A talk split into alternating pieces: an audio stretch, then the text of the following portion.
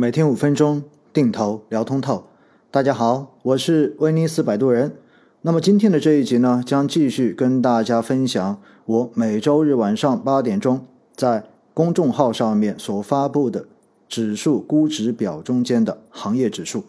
那今天要跟大家介绍的这一个详细指数内容的是中证医疗指数。应该说呢，医疗板块哈。我在过往的节目以及直播中间，已经无数次的跟听众们强调过，我说我自己特别看好医疗行业未来的发展前景以及它的投资前景，而且对于医疗的看好超过了我对于医药行业的看好。但是呢，医疗在短期之内确实估值已经炒得比较高了，所以短期如果追进去。风险是比较大的，但是如果我们把投资眼光放得更长一些，放到五年、十年，甚至于二十年这样子的长周期，通过投资医疗板块来获得收益的这种确定性，应该是比较大的。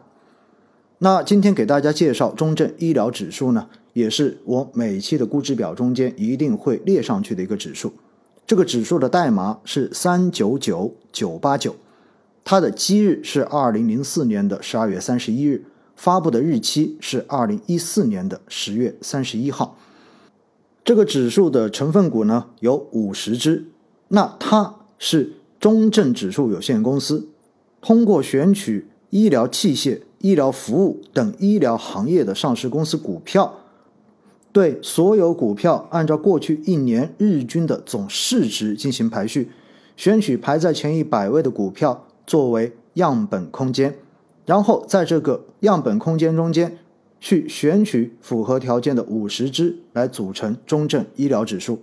医药和医疗应该说是过去两年市场绝对的热点，所以相对而言，现在中证医疗指数的历史估值分位并不低。按照十年期的市盈率估值来看呢，截止到二零二零年的十月一十六日，中证医疗指数的 P/E。估值分位为百分之八十三点三三，是处于一个相对高估的位置。但是呢，相比今年七月份而言，它的估值分位已经下降了不少，或者说目前的投资机会应该说已经好于两到三个月之前当时的市场机会了。由于中证医疗指数是一个典型的行业主题指数，所以它的成分行业的分布非常非常的单纯。如果以申万一级行业的分布来进行定义的话呢，中证医疗指数中间百分之九十五的权重全部都是医药生物行业，剩下百分之五的权重为计算机。如果是从成分股的个数来看呢，在五十只成分股中间有四十七只全部属于医药生物，另外的三只属于计算机。大家可能会觉得奇怪，为什么中证医疗指数中间居然还有三只计算机的股票呢？这三只股票分别是卫宁健康、创业惠康以及麦迪科技。这三家公司都是和医疗或者说医疗管理信息系统紧密相关的上市公司，所以的话呢，也被纳入了中证医疗指数。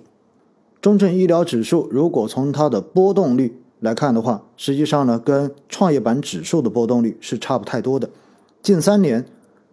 中证医疗指数的年化波动率跟创业板指数都是在百分之二十八出头，而近五年也是在百分之二十八左右。近十年的年化波动率，中证医疗指数为百分之三十点七四，而创业板指数为百分之三十一点二二。所以，单纯从波动率来看，它跟创业板指数相差无几。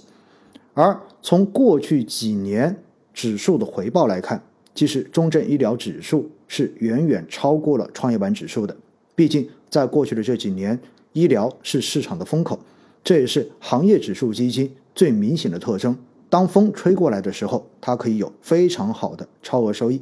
中证医疗指数近三年以来上涨了百分之一百一十五点三八，近一年上涨超过百分之七十，达到了百分之七十点六九。而近三个月相对而言，它的表现就显得比较的弱势一点，仅仅上涨了百分之五点八三。而这个指数的权重占比排在前面的这一些成分股，应该说都是大家耳熟能详的医疗行业的龙头。排在第一的是迈瑞医疗，权重占比达到百分之十点六九；药明康德权重占比达到百分之十点五八，排在第二位；二眼科权重的占比也在百分之十点四二，排在第三位。另外，平时大家比较熟悉的，像每年健康、金域医学、泰格医疗、乐普医疗等等等等，这一些全部都是在中证医疗指数的成分股中间的。医疗板块的成长性跟未来的可投资性，我前面已经强调过，我自己是非常非常的看好。毕竟这个指数基日是二零零四年的十二月三十一日，自基日以来，中证医疗指数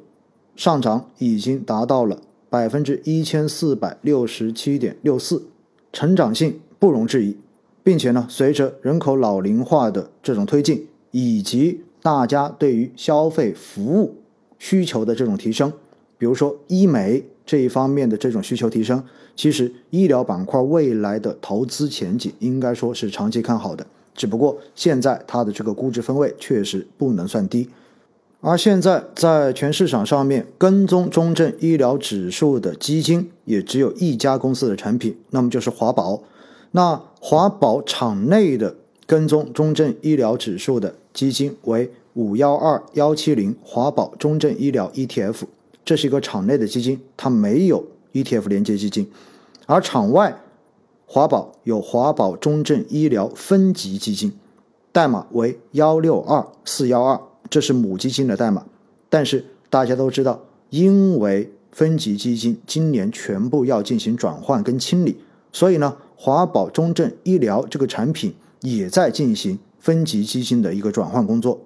所有分级基金要进行条款的变更，必须要通过持有人大会，而刚好华宝的这一个中证医疗基金持有人大会会议投票的表决，刚好是在十月九号到十月一十八号这段时间，也就意味着今天大家听到这期节目的时候，其实这个投票工作还没有结束。那它到底是不是可以顺利的投票进行转换？或者说，像前面所介绍到的相关产品出现持有人大会没有开成功，还要等待后续的进一步工作的探讨，看如何来解决问题，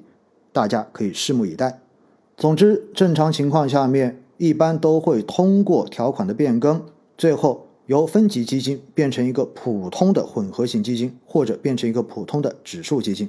如果开不成功，到最后的结果很有可能就是产品直接清盘。但是不管怎样，如果你仅仅只是投资了分级基金的母份额，都不要过于担心，因为最后都不会影响你的实际利益。